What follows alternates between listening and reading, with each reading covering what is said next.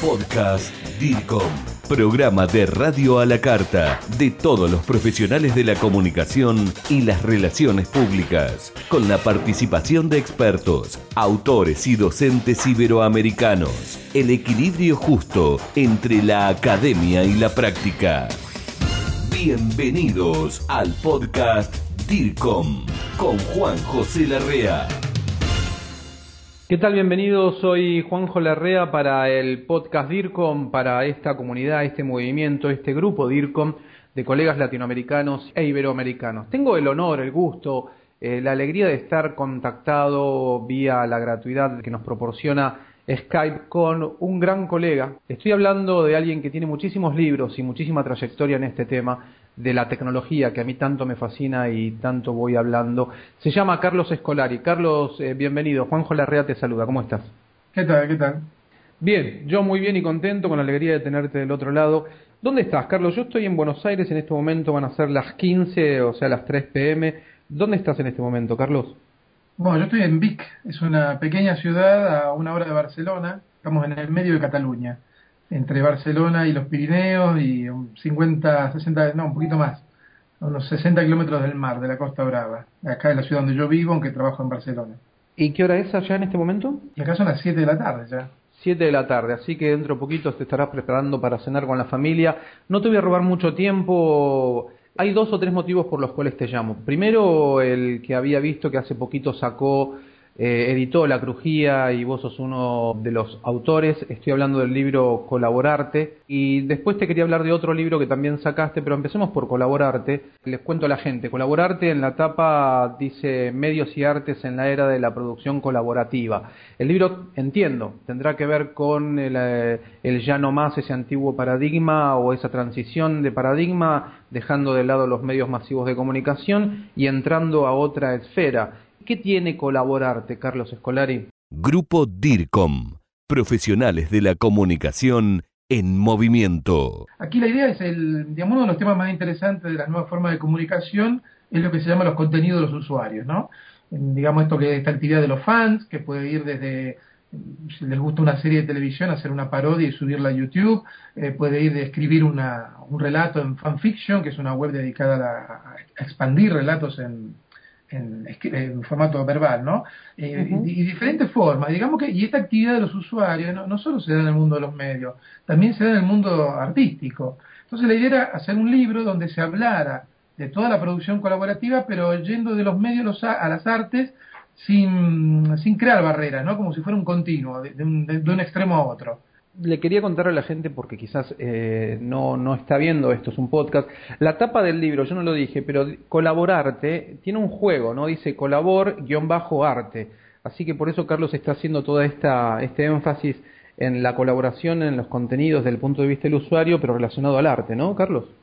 Sí, sí, ahí bueno, por ejemplo, Mario Carlón tiene una, una visión mucho más abierta del arte yo en parte eh, estoy de acuerdo, ¿no? Que no, es el arte con mayúscula la Gioconda, ¿no? Eh, una visión artística mucho más amplia y puede haber productos de frontera, ¿no? Eh, porque un, producto televisivo nos puede ayudar para generar también un producto artístico en las manos de un usuario, ¿no? Si pensamos, no sé, el arte pop dialogó siempre con los medios masivos en los años 60. O sea que, digamos, un poco también la idea es romper esta división, el arte por un lado y lo masivo por otro, ¿no? Y ver las zonas de, de superposición, de, apropiación que hay, y sobre todo teniendo en cuenta los trabajos de los usuarios. Acá hay, digamos, muchos, mm, participan muchos autores, hay gente de España, de Argentina, de Brasil, por ejemplo, hay un colega acá donde yo trabajo, de la Universidad Pompeu Fabra, un joven investigador que analiza mm, todos los contenidos de usuarios hechos con el videojuego de Super Mario. Hay trabajos de, por ejemplo, Inmaculata Basallo de Brasil sobre cómo los usuarios y los fans eh, trabajan y producen cosas a partir de la telenovela. Ah, mira, interesante. Sí, sí, digamos que bueno, el, libro aborda, aborda un poco este, este campo increíble que es la, la producción de usuarios, ¿no? ¿Cuál sería el público más objetivo de colaborarte, Carlos? Y yo hago un libro más de corte académico, a diferencia del otro libro que salió hace poquito, que apunta a un público más general, este, este es un libro más de corte académico, digamos, un libro hecho por investigadores, pero digamos, obviamente, una, cualquier persona, que un productor, un guionista que esté interesado en estos temas, digamos, va, a encontrar ideas, va a encontrar experiencias de lo, que está pasando, digamos, tampoco es un, es un libro de, de análisis semiótico para entendido, al contrario, y participa mucha gente que ni siquiera viene de la semiótica, ¿no? En ese sentido, no, eh, digamos, Mario y yo venimos, sí, tenemos una formación más semiótica, pero no todos los colaboradores trabajan de esa perspectiva. Hay gente que viene de historia del arte, hay gente que trabaja desde perspectiva más sociológica, antropológica, y un poco de todo, ¿no? DIRCOM Social, la red de profesionales y estudiantes de comunicación y relaciones públicas más grande de Iberoamérica. No te quedes afuera. Visita www.dircomsocial.com. Carlos, permitime llevarte a vos también al público, a los oyentes, a tu otro libro, Narrativas Transmedia, cuando todos los medios cuentan. Este ya no es de la Crujía, es de otra editorial, Deusto, por lo que estoy viendo. Acá tenés una especie de, mención de Henry Jenkins. Eh, el transmedia es la cultura producida por la generación que creció mirando Pokémon, Star Wars y He-Mans, ¿no? Esto lo, lo, lo, dice en la tapa y está firmado por Henry Jenkins. ¿Estuviste con él? Sí, sí, bueno, eh, Jenkins fue el primero que habló de Transmedia Storytelling en el año 2003 y después sacó ese famoso libro Convergence Culture en el, 2006, ¿no? Em, lo había entrevistado ya una vez en San Francisco, hace como 3, 4 años, y bueno, ya cuando estaba preparando el libro, el año pasado Jenkins hizo una, gira europea, estuvo en varias universidades, y lo, nos cruzamos en un congreso en Nottingham, en, en Reino Unido, y ahí le hice la entrevista que después salió en el libro. Yo digo que es un libro muy polifónico, porque es un libro que tiene más de 20 entrevistas, casi todas inéditas, salvo dos son todas inéditas, y sobre todo entrevistas, hay un par de investigadores, pero son casi todas entrevistas a, gente que está haciendo transmedia, productores, guionistas, creativos. Así que mm, es un libro, digamos, que incluso, eh, bueno, está, está mi aporte, obviamente, como autor, pero también hay muchas voces que se cruzan, a veces se contradicen entre sí, pero digamos, hay una visión, diría, a escala planetaria, ¿eh? porque hay gente de Finlandia, entrevisté gente de Australia, Estados Unidos, Canadá, Brasil, de Globo, eh, bueno, hay muchas voces, un libro múltiple. Carlos, si tuviéramos que decirle a quien nos está escuchando ahora en, pocas palabras, fácil, ¿no? Eh, cuando uno dice transmedia, ¿qué, a qué te está refiriendo? Se habla de narrativa transmedia. Narrativa transmedia, esto ya lo, decía Jenkins y un poco lo que se ha establecido y se ha acordado, digamos, tienen dos características. Primero, eh, la historia, el relato, ¿no? La narrativa comienza en un medio y no se queda en ese medio, se va expandiendo a otros medios. Puede ser una serie de televisión que se va expandiendo al cómic, al cine, a las novelas, videojuegos, ¿no? Puede ser una película que también se expande. Y esta expansión, digamos, no es una simple adaptación. ¿eh? Es mucho más allá, aparecen nuevos personajes, el relato se va incrementando, digamos, no, no, es solo la adaptación. Y la otra característica, y esto es lo que a Jenkins le interesa más, es que los usuarios participan en la expansión. Ya no es solo expansión oficial. Y ahí nos vamos al campo del fandom, que se llama, ¿no? En el campo de las parodias en YouTube, nos vamos a una web, una de las webs muy famosas, se llama fanfiction.net, donde hay miles de relatos hechos por usuarios, de, la historia que a uno se le antoje. Hay, hay, relatos de Harry Potter, hay relatos de, Superman, hay relatos de Romeo y Julieta, escritos por los usuarios, por fans que les gusta y siguen contando historias. Y si nos vamos a YouTube encontraremos muchísimo material y, y gente que hace vídeos a partir de videojuegos. Digamos que la historia tiene esta característica, ¿no? No es solo una expansión oficial a cargo de, quien tiene el copyright, sino que también los usuarios participan en esa expansión. Quiero decirle primero a la gente que en Narrativas Transmedia se puede bajar hasta el primer capítulo libremente desde Internet. Seguramente habrá librerías virtuales donde se pueden comprar calculo que llegará aquí a la Argentina y en algunos países de Latinoamérica para, para poder obtenerlo. Creo que es un material eh, fundamental para aquellos que hacemos comunicación y de esto te quería hablar, Carlos. Desde tu punto de vista y trayectoria, tus estudios, tus análisis que vas teniendo sobre eh, en esta plataforma de Internet y todo lo que en ella confluye, ¿cómo estás viendo el cambio de la comunicación? Pero a ver, no, te, no, no, es para que hables una hora porque quizás necesitáramos mucho tiempo, pero digo, el profesional de la comunicación, si vos dijeras lo que debiera tener en cuenta hoy, le llamo al profesional de la comunicación, aquel que trabaja en una empresa público-privada, pequeña, mediano o grande, y se está haciendo cargo de la gestión de la comunicación de esa organización. ¿Cómo le influye toda esta tecnología? Carlos, sabes que, lo tenés claro, venimos trabajando, veníamos desde hace unos 10, 15 años con ese antiguo paradigma de solo medios de comunicación tradicionales. Y ahora todo esto. ¿Cómo ves el ambiente? En Twitter somos arroba revista DIRCOM. Sí, evidentemente acá estamos en la, crisis del broadcasting, ¿no? del modelo one to many que tuvimos todo el siglo XX. que si queremos comenzó con el libro hace 500 años.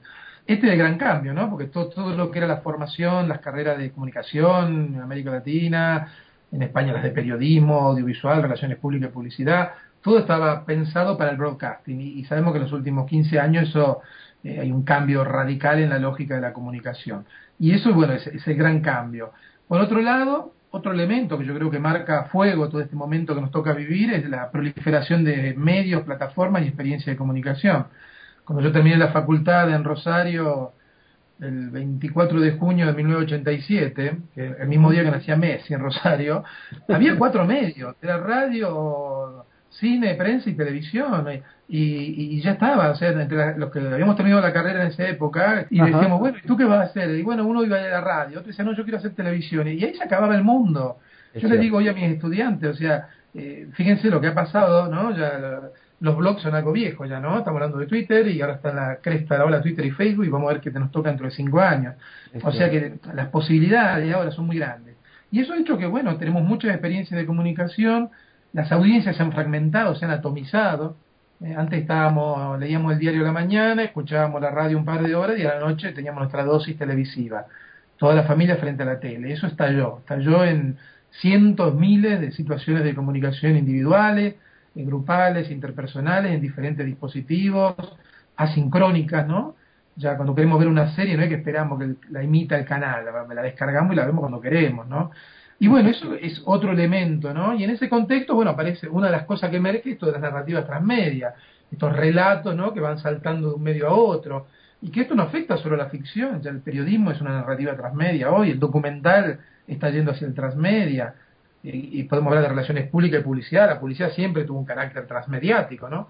Y, también las relaciones públicas. O sea que estas son un poco las grandes lógicas, las grandes cosas que están pasando. Grupo DIRCOM habla de comunicación en español. Lo que pasa es que están pasando de forma muy rápida. Las instituciones como la universidad, que estamos encargadas de formar a la gente, apenas damos abasto a seguir estos cambios. Y yo creo que, bueno, a pesar de todo ese caos, o, porque es caótico, yo creo que es un momento excelente para, para investigar y para, para, trabajar en el mundo de la comunicación. Yo creo que estudiar o trabajar hoy en el mundo de la comunicación, un poco en el sentido amplio que tú decías, ¿no? Publicidad, periodismo, relaciones públicas, lo que prefieran. Trabajar hoy en el mundo de la comunicación es como, no sé, ser ingeniero en Birmingham en 1800 o ser escultor en Florencia en 1500, ¿no? Era, era la profesión en el lugar justo en el momento justo, ¿no? Y yo creo que, bueno, somos tenemos esta posibilidad, ¿no? Por otro lado, no estamos Yo me siento muy eh, contento de vivir este, este momento, este momento de transición, de haber conocido un poco lo anterior, eh, un poco bastante. Hoy tengo 43 años, eh, viví lo que era y trabajé haciendo comunicación y prensa y lo que se conocía solo como comunicación, que era comunicar a través de los medios masivos de comunicación, y hoy, como bien vos decías, poder comunicar a través del uso de la tecnología, atomizando, fragmentando, dividiendo los públicos y dándole a cada uno de ellos una, una, noticia o información personalizada. ¿Vos pensás que hoy el profesional de la comunicación, como decía antes, no importa en qué organización esté, pública o privada, está viviendo una suerte de crisis? Y si la está viviendo esa crisis comunicacional, ¿no? Si la está viviendo depende también de su edad, eh, digo, porque me encuentro con colegas de cuarenta y pico, de cincuenta y pico, que les veo cara de preocupados, y aquellos que son tal vez un poquito más jóvenes, eh, un, poquito, un poco más relajados? A ver, primero, bueno, yo diría, eh, tecnologías de la comunicación hubo siempre, ¿no? Eh, no es que ahora la tecnología es importante. Eh, también la radio es la tecnología, y el televisión, la televisión es tecnología, y el libro es una tecnología, y el papiro también, ¿no? Lo que pasa, bueno, las tecnologías cambian y generan estas transformaciones. claro, yo me imagino el tipo que copiaba el libro en 1450 y venía copiando el libro de hacía 1500 años y un día viene un, otro tipo y dice, ah, mira, inventé una máquina con unas cositas de plomo que hago 1500 libros en un saque, ¿no? claro, imagínate, estaría en crisis el que copiaba libros, ¿no? ¿Qué te parece? Y bueno, nos toca eso, nos toca vivir eso y la gente que venía a nivel profesional trabajando en el mundo del broadcasting, evidentemente le, toca muy de cerca este cambio, pero bueno, es un cambio de paradigma y yo creo que es importante vivirlo y digamos es una suerte poder vivirlo a pesar de todas las incertezas y, y, problemas que genera esto, ¿no? Pero yo prefiero vivir este momento y no uno donde esté todo estable y que no pase nada, ¿no? Yo creo que en el, día a día, bueno, hay de todo. Yo no, no hay una vinculación con edad, porque hay gente ya digamos que no, que no son nativos digitales, que han abierto el camino a nivel de investigación y, y a nivel también de productivo. Y a veces me, me, me, pasa también, yo hablo mucho de transmedia o conferencias así en las empresas, y a veces los que son a veces, a veces más conservadores son jóvenes guionistas de 30 años, ¿no? Dice, oye, yo sé hacer guion de cine de televisión, ¿por qué me tengo que empezar a preocupar del videojuego? Y bueno, porque digamos, tus consumidores no solo van a ver la película, si las películas les gusta van a querer videojuegos y tú vas a tener que trabajar con un programador haciendo videojuegos también, o por lo menos colaborando, ¿no? En un equipo interdisciplinario. Ahí dijiste algo que me llama la atención, ¿no? Y de lo cual siempre de alguna manera renegué o expresé o manifesté o hice énfasis. Un chico de 30 años haciendo un guion para una película, tal vez de la manera tradicional y sin pensar en el hoy, eh, ni siquiera en el futuro, en el hoy. Ahora, el hecho de que esa persona haga un guion para una película pensando en el formato tradicional y no en que después el videojuego, etcétera, ¿no tiene que ver también un poco con la formación, digo, en los programas de, formación de las facultades?